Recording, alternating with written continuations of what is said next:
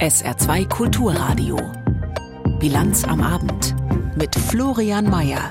Wir schauen uns an, wie es um den Stand der Neubauten und der Gebäudesanierungen in Deutschland bestellt ist. In den USA kommen erstmals politisch Verantwortliche für den Sturm aufs Kapitol vor Gericht und beim ZF-Werk in Saarbrücken stehen weitreichende Veränderungen an. Welche genau, das besprechen wir mit unserer Wirtschaftsredakteurin Yvonne Schleinhege-Böffel. Alles bis 18 Uhr in der Bilanz am Abend. Herzlich willkommen. 400.000 neue Wohnungen sollten nach den Ideen der Ampelregierung gebaut werden. Daraus wird wohl nichts. Und auch bei den Sanierungen schon bestehender Wohnungen sieht die Lage nicht viel besser aus. Branchenverbände haben heute deshalb mit der Verbraucherzentrale und dem Umweltverband BUND Alarm geschlagen. Unser Hauptstadtkorrespondent Hans-Joachim Viehweger hat sich mit dem Thema befasst und erstmal einen Blick auf den Stand der Dinge bei den Neubauten geworfen. Nun, es gibt einmal ziemlich harte Daten. So hat das Statistische Bundesamt erst gestern einen weiteren Rückgang bei den Baugenehmigungen gemeldet. Ein Rückgang um gut ein Viertel im Vergleich zum vergangenen Jahr. Aus solchen Daten machen Wirtschaftsforscher wie die vom Münchner IFO-Institut dann Prognosen, zum Beispiel für das Jahr 2025. Demnach würde die Zahl der neu gebauten Wohnungen dann nur noch bei rund 200.000 liegen, nach knapp 300.000 im vergangenen Jahr. Damit läuft es beim Bau in Deutschland übrigens schlechter als in den meisten anderen Ländern in Europa. Nun sind die Neubauten das eine, aber es geht ja auch eben um die Sanierungen bereits bestehender Gebäude. Und auch da hat unser Hauptstadtkorrespondent mal die aktuelle Lage zusammengefasst. Da muss man ein bisschen unterscheiden. Saniert wird nach wie vor sehr viel. Es gibt aber offenbar einen Bereich, wo Immobilienbesitzer gerade total auf die Bremse treten. Das ist der Bereich der Energie, also Dämmung, neue Fenster, Maßnahmen, die helfen sollen, den Energieverbrauch zu senken. Darauf haben heute verschiedene Wirtschafts- und auch Umweltverbände hingewiesen. Offenbar haben die monatelangen Diskussionen ums Heizungsgesetz viele Menschen verunsichert. Wer da Geld in die Hand nimmt, viel Geld, will Planungssicherheit, sagt beispielsweise eine Vertreterin des Bundesverbands der Verbraucherzentralen. Das gilt für die technischen Möglichkeiten, also mit was kann ich künftig heizen, was rentiert sich für mich, aber natürlich auch für staatliche Förderungen. Und da warten eben viele erstmal ab, auch weil viele Maßnahmen zuletzt recht teuer geworden sind. Und das bedeutet natürlich für die Baubranche und alle, die mit ihren Dienstleistungen da so dranhängen, dass die Aufträge zurückgehen, die finanzielle Lage schnell schlechter werden könnte. Stellt sich also die Frage, welche konkreten Konsequenzen kann das am Ende haben? Nochmal Hans-Joachim Viehweger. Also die große Sorge ist, dass manche Unternehmen wegen der Auftragsrückgänge jetzt ihre Mitarbeiter nicht halten können und dass die sich dann neue Jobs suchen außerhalb vom Bau, obwohl eben am Bau künftig viele Fachleute gebraucht werden und zwar sowohl für neue Wohnungen als auch für die Maßnahmen, mit denen der Energieverbrauch und der CO2-Ausstoß gesenkt werden sollen. Informationen rund um die Situation der Neubauten und Sanierungen in Deutschland waren das von unserem Hauptstadtkorrespondenten Hans-Joachim Viehweger. Eigentlich sollte die US-Wirtschaftsexpertin Fiona Scott Morton Chefökonomin für Wettbewerb in der EU-Kommission werden. Ihre Nominierung wurde allerdings schon von viel Kritik begleitet, vor allem aus Frankreich, denn Scott Morton hatte auch Apple und Amazon beraten, die deutlich im Fokus der EU-Marktwächter stehen und schon mit einigen harten Strafen überzogen wurden. Jetzt hat Scott Morton selbst die Reißleine gezogen. Jakob Meyer berichtet. Die US-Wirtschaftsprofessorin Fiona Scott Morton gilt als hervorragende Wissenschaftlerin und verfügt über praktische Erfahrung in der Kartellaufsicht. Sie hat während der Amtszeit von Präsident Barack Obama im US-Justizministerium gearbeitet und Konzerne beraten. Zweifel an Scott Mortons beruflicher Qualifikation waren also nicht der Grund für den heftigen Streit um ihre Berufung ins Amt der Chefökonomin für Wettbewerb in der EU-Kommission. Aber Frankreichs Präsident Emmanuel Macron fordert einmal mehr Europas strategische Autonomie Ökonomie und fragt, gibt es denn keine guten Wissenschaftlerinnen oder Wissenschaftler in Europa, die diesen Posten ausfüllen könnten? Wenn wir zu diesem Ergebnis kommen, ist das extrem beunruhigend und wir müssen massiv in die Wirtschaftswissenschaften investieren. Auch die Vorsitzenden von vier Fraktionen im EU-Parlament forderten Wettbewerbskommissarin Margrethe Vestager auf, Scott Mortons Berufung rückgängig zu machen. Die Fraktionschefs von Christdemokraten, Sozialdemokraten, Grünen und Liberalen nannten es nicht nachvollziehbar, nachvollziehbar, dass eine Nicht-EU-Kandidatin einen derart herausgehobenen Posten bekleiden soll, während die EU besonders wachsam gegenüber Einmischungen von außen sein muss. Die vier äußerten Unverständnis und Besorgnis angesichts möglicher Interessenkonflikte. Die Grünen überlegten es sich später anders. Der Sprecher der deutschen Gruppe Rasmus Andresen erklärte, die Kritik an der US-Ökonomin sei von plumpem Anti-Amerikanismus geprägt. Nach Angaben der EU-Kommission hätte Scott Morton in den ersten zwei Jahren ihrer Amtszeit keine Fälle bearbeiten dürfen, die Unternehmen betreffen, die sie früher beraten hat, also Apple und Amazon. Dabei fällt die Kontrolle der Internetriesen in den Aufgabenbereich der Generaldirektion. Für den CSU-Europaabgeordneten Markus Ferber ein Widerspruch. Die Frage ist doch wirklich, wenn hier diese Regeln eingehalten werden müssen, was sie nicht bearbeiten darf, was darf sie dann überhaupt noch bearbeiten? Das Gros der Arbeit der Generaldirektion Wettbewerb in den vergangenen Jahren waren Files mit Big Tech-Bezug, nämlich genau mit den Firmen, für die sie im Vorfeld gearbeitet hat. Also welchen Mehrwert bringt sie uns dann, wenn sie ein Gros ihrer Arbeit gar nicht bewältigen darf? Wettbewerbskommissarin Vestager versuchte in der gestrigen Anhörung im EU-Parlament zu beschwichtigen, es gehe nur um eine Handvoll Fälle oder weniger, in denen Scott Morton Firmen beraten habe. Einen derartigen Interessenkonflikt mit Blick auf die großen Internetfirmen, der ihre Arbeit unwichtig macht, wird es nicht geben. Es stimmt einfach nicht, dass sie für alle diese Großkonzerne tätig war und sie deshalb nicht bearbeiten werden kann.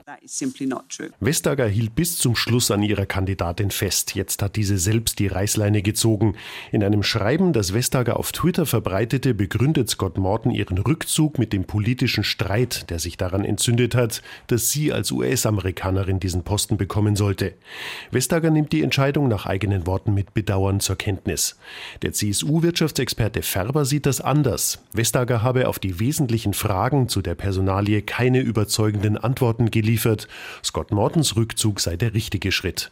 Wir kommen in die USA. Für den Sturm auf das US-Kapitol am 6. Januar vor zwei Jahren sind ja mittlerweile zahlreiche direkt beteiligte Personen zu Haftstrafen verurteilt worden. Jetzt nimmt die US-Justiz die Leute in den Blick, die auf politischer Ebene versucht hatten, die Ergebnisse der letzten Präsidentschaftswahl der USA zu manipulieren.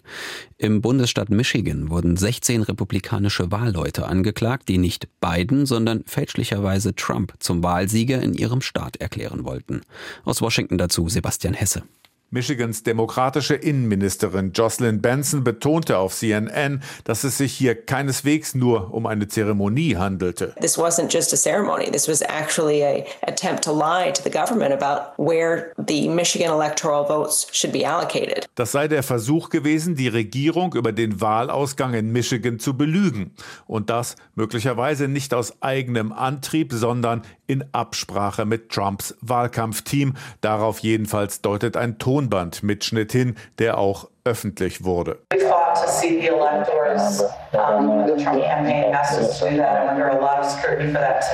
Innenministerin Benson plädiert entsprechend für eine umfassendere Aufklärung. There simply has to be culpability for anyone involved from those who actually committed the acts to, in my view, anyone who helped organize them. Es müssen alle bestraft werden, diejenigen, die aktiv die Manipulation ausführen wollten und diejenigen, die im Hintergrund beteiligt waren. Und damit reicht der Fall weit über die Landesgrenzen von Michigan hinaus. Der von der Biden-Regierung eingesetzte Sonderermittler Jack Smith hat diese Woche den abgewählten Präsidenten Trump schriftlich davon in Kenntnis gesetzt, dass im Zusammenhang mit Wahlmanipulationsversuchen gegen ihn ermittelt wird. Das könnte noch in dieser Woche eine Anklage gegen Trump nach sich ziehen. If you say something about an election, they want to put you in jail for the rest of your life. We have prosecutors that are evil people. These are evil people, deranged. I call them deranged. Wenn man in diesem Land etwas über eine Wahl sagt, dann wollen die einen für den Rest des Lebens ins Gefängnis werfen, wetterte Trump. Die Ermittler seien bösartig und gestört. Der Abgewählte behauptet unverändert, ohne je einen Beweis vorgelegt zu haben, er sei der eigentliche Wahlsieger gewesen. Laut Wall Street Journal hat ihm das wohl drei Anklagepunkte eingehandelt Betrugsversuch, Entrechtung und Zeugenbeeinflussung. Wenn es im Zuge des möglicherweise anstehenden Prozesses darum geht, Trump eine groß angelegte Kampagne nachzuweisen, die Wahl zu seinen Gunsten zu drehen, dann dürfte auch der Manipulationsversuch in Michigan, der jetzt gesondert aufgearbeitet wird, eine Rolle spielen. Trump jedenfalls versucht vorerst, den Spieß umzudrehen und der Gegenseite Wahlbetrug anzulasten. It's interference with the election. It's election interference. Never been done like this in the history Das sei eine Schande und noch nie vorgekommen in der US-Geschichte. Wer sich hier jedoch strafbar gemacht hat, das dürfte jetzt vor Gericht geklärt werden. Es ist 17.40 Uhr. Sie hören die Bilanz am Abend auf SR2 Kulturradio und Stefan Eising hat jetzt weitere wichtige Meldungen des Tages für Sie. Bei russischen Angriffen auf die Region Odessa sind nach ukrainischen Angaben rund 60.000 Tonnen Getreide vernichtet worden. Laut ukrainischem Landwirtschaftsministerium wurden außerdem Anlagen zum Verladen des Getreides in den Häfen von Odessa und Tschernomosk angegriffen. Der ukrainische Präsident Zelensky schrieb auf Telegram, Russland ziele bewusst auf die Infrastruktur des ausgelaufenen Getreideabkommens. Die russische Armee gab dagegen an, Militäreinrichtungen und Munitionsdepots ins Visier genommen zu haben. In Frankreich müssen mehr als 700 Menschen ins Gefängnis, weil sie sich in den vergangenen Wochen an den Krawallen im Land beteiligt haben.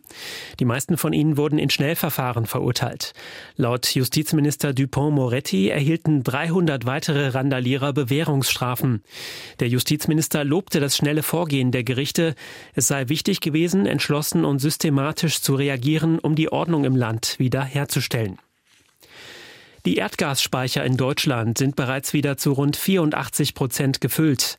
Das geht aus Daten des Europäischen Gasspeicherverbands hervor.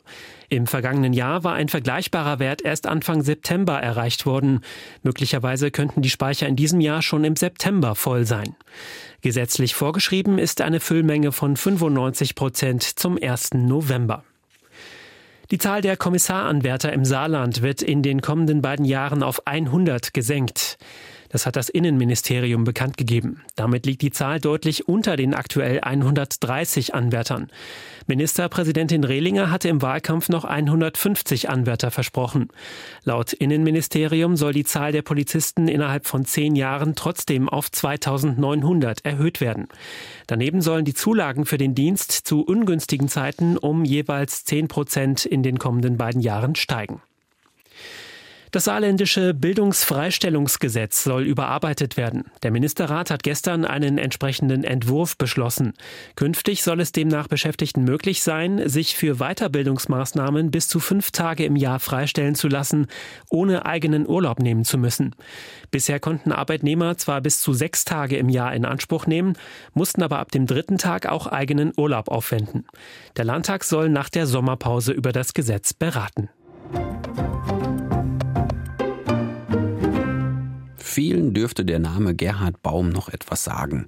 Und der ehemalige Bundesinnenminister ist nun erneut mit dem Bundesverdienstkreuz ausgezeichnet worden. Baum gilt immer noch als einer der profiliertesten Politiker im linksliberalen Flügel der FDP.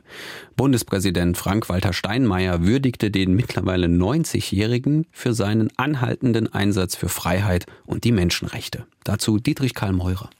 Der Bundespräsident begann seine Rede für Gerhard Baum mit einer Frage, die nach dem Ende der Nazidiktatur gestellt wurde. Hat Deutschland das Recht, angesichts seiner Vergangenheit, sich in Fragen des Menschenrechts und der Moral zu äußern? Laut Frank-Walter Steinmeier hat Gerhard Baum in seinem Leben darauf mit einem klaren Ja geantwortet. Lieber Herr Baum, Sie haben sich mit Ihrer festen Überzeugung, ein anderes Deutschland aufzubauen und zu prägen, über lange Jahre für Bürgerrechte, für Menschenrechte, für den Kampf gegen Extremisten und für ihr Herzensthema Kultur eingesetzt. Dafür wurde Gerhard Baum, der bereits 1980 das große Verdienstkreuz erhielt, nun mit dem großen Verdienstkreuz mit Stern geehrt. Eine besonders hohe Form der Würdigung. Der Bundespräsident erinnerte an wichtige Stationen im Leben des 1932 in Dresden geborenen Juristen, an dessen Zeit als Bundesinnenminister ab Ende der 70er Jahre, in der er versuchte zu ergründen, woher der Terror der RAF rührte, an das Wirken als deutscher Vertreter bei der Weltmenschenrechtskonferenz 1993 sowie als Menschenrechtsbeauftragter der UNO im Sudan.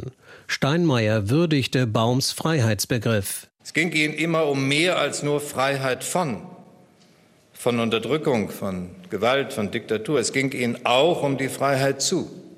Die Freiheit jeden Bürgers und jeder Bürgerin, sich zu entwickeln, eine soziale Absicherung zu haben, Zugang zu Kunst und Kultur zu haben. Sichtlich gerührt hielt der Geehrte nach der Übergabe des Ordens eine flammende Rede für die Demokratie, für die er sich seit dem Ende des Zweiten Weltkriegs seit seiner Jugend engagiert. Bei vielen Menschen in unserer heutigen kurzlebigen Gesellschaft habe er das verstörende Gefühl, sie wissen gar nicht, in welcher Republik sie leben, wie sie entstanden ist, was sie trägt. Der Ampelkoalition gab er einen Rat aus seiner aktiven Zeit als Politiker mit. Im Übrigen habe ich mich dann damals daran gewöhnt, selber in Verantwortung die Dinge erst einmal untereinander auszutauschen. Und wenn gestritten wird, dann im Wesentlichen doch zwischen Regierung und Opposition und nicht innerhalb einer Regierung. Voll Sorge blickte der Liberale auf steigende Umfragewerte der AfD. Ich erinnere mich daran, dass wir nach dem Kriege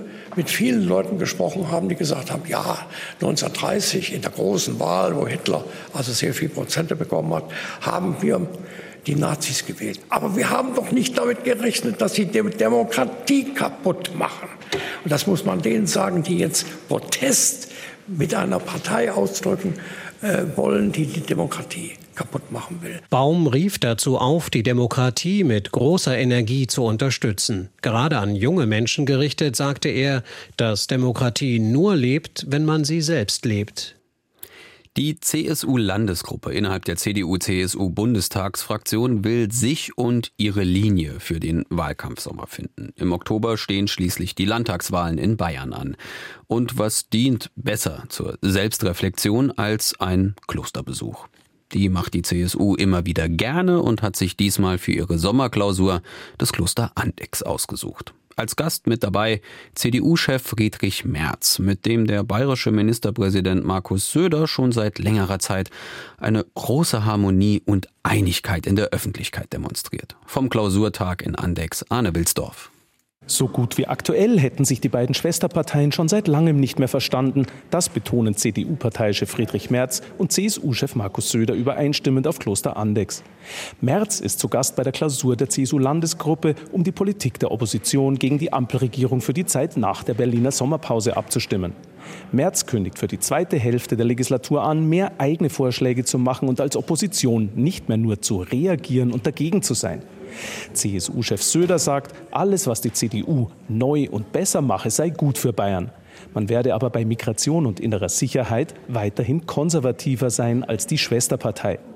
Zuvor hatte CSU-Landesgruppenchef Alexander Dobrindt betont, die Bundesregierung mit Wirtschaftsthemen angreifen zu wollen, mit einer sogenannten CSU-Respektsagenda. Dazu gehört der Wegfall der Erbschaftssteuer für das Elternhaus, egal ob selbst genutzt oder vermietet.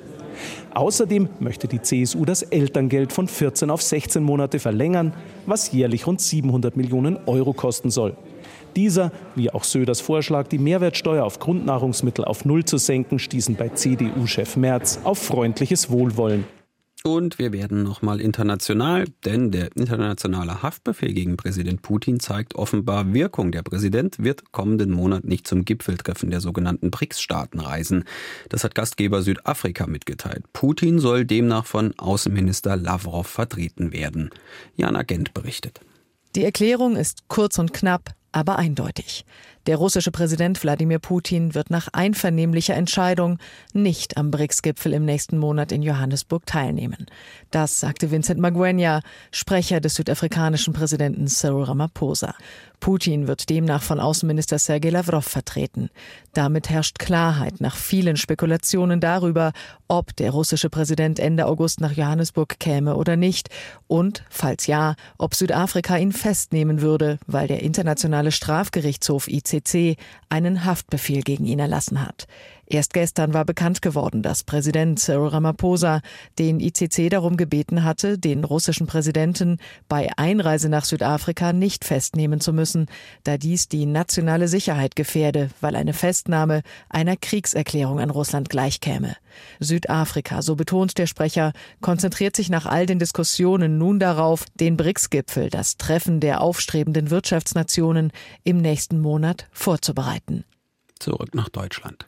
Im Hessischen Landtag ist heute der Parlamentarische Untersuchungsausschuss zum rechtsextremistischen Mord an Walter Lübcke zu Ende gegangen. Der damalige Kasseler Regierungspräsident wurde am 1. Juni 2019 von dem rechtsextremen Stefan Ernst per Kopfschuss auf der Veranda seines Hauses getötet. Drei Jahre lang tagte der U-Ausschuss nun, um aufzuklären, wie es zu dieser Tat kommen konnte, obwohl Stefan Ernst der Polizei gut bekannt war. Um diese parteiübergreifende Lösung fernab jeder tagespolitischer Scharmützel sei es aber sehr schnell gar nicht mehr gegangen. Stattdessen wurden der tragische Tod Lübkes und dessen Umstände zur Bühne für den politischen Schlagabtausch, sagt Sandra Müller in ihrem Kommentar.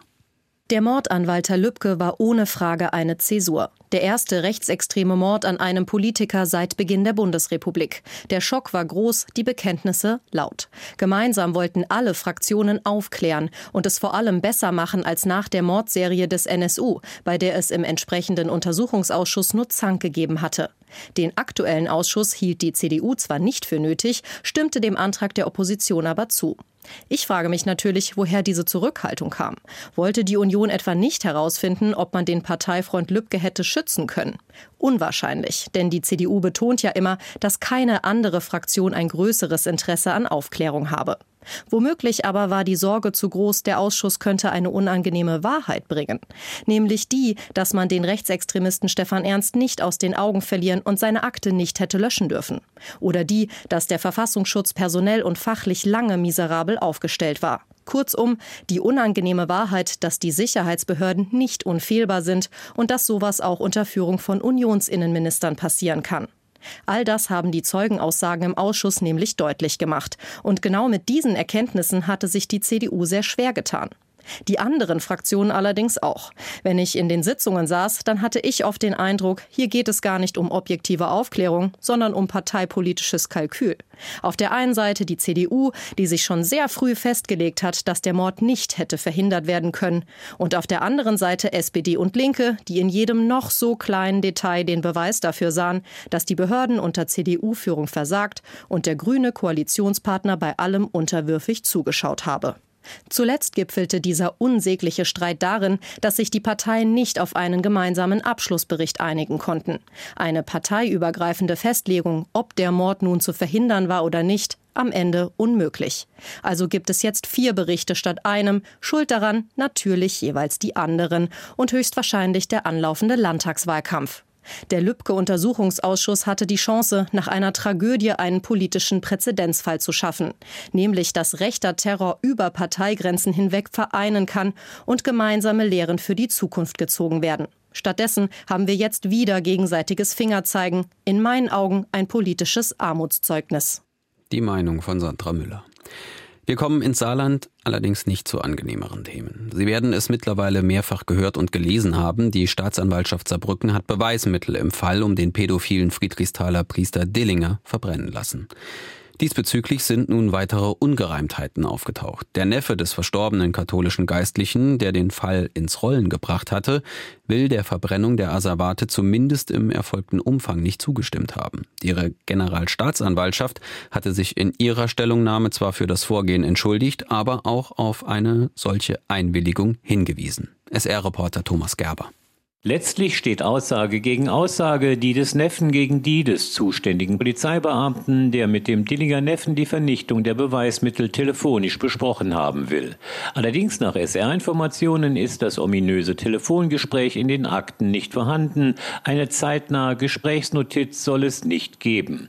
Ob dem tatsächlich so ist, das Innenministerium wollte sich auf SR-Anfrage nicht äußern, verwies auf die internen Prüfungen. Gründlichkeit gehe vor Schnelligkeit. Und noch ein weiterer Vorgang macht stutzig. Die Beweismittel, darunter ein Terminkalender, wurden sieben Tage vor der förmlichen Einstellung des Ermittlungsverfahrens zur Müllverbrennung nach Felsen gebracht.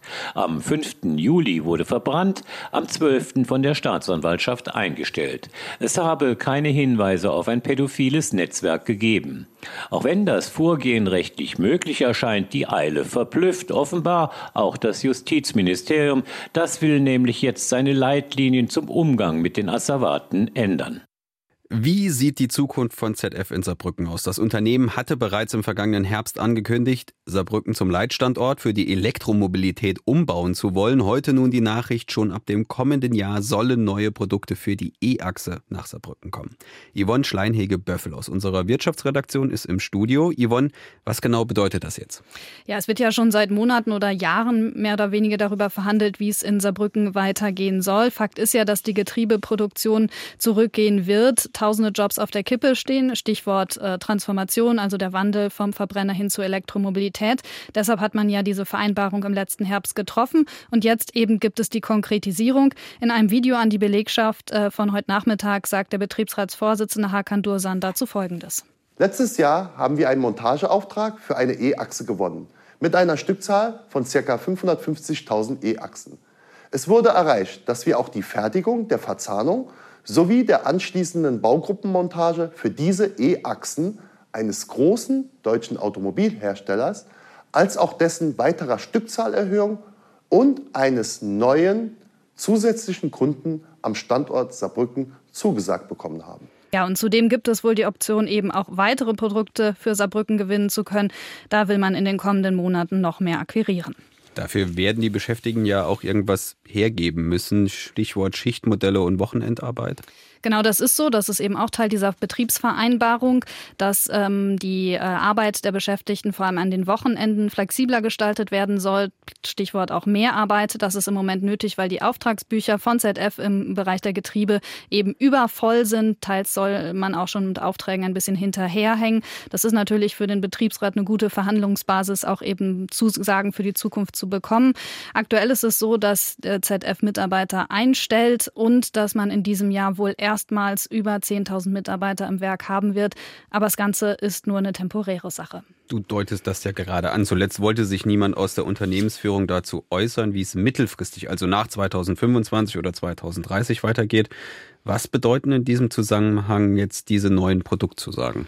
Ja, dass man zumindest teilweise äh, Beschäftigung sichern kann. Der Betriebsratsvorsitzende Mario Klaes spricht davon, dass mit diesen neuen Produkten etwa 700 bis 1200 Arbeitsplätze abgesichert werden könnten. In Saarbrücken, das reicht natürlich nicht aus, um den Rückgang eben der Getriebeproduktion kompensieren zu können. Es sollen aber weitere Aufträge folgen.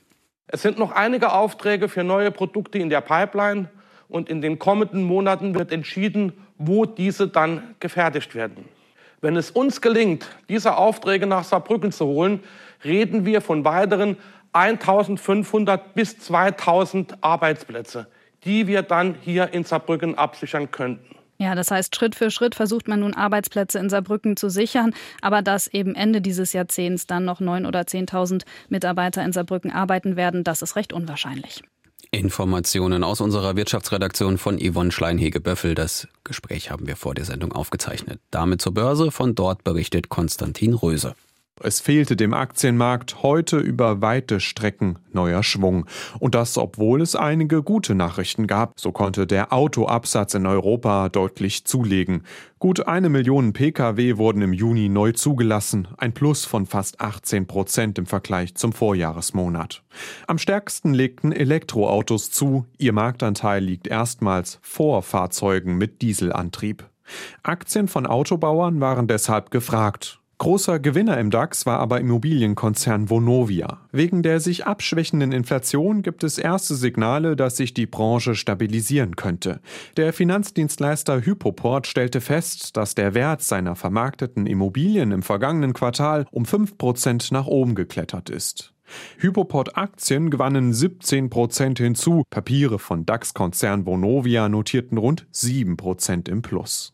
Der DAX schloss den Handel fast unverändert mit 16.109 Punkten.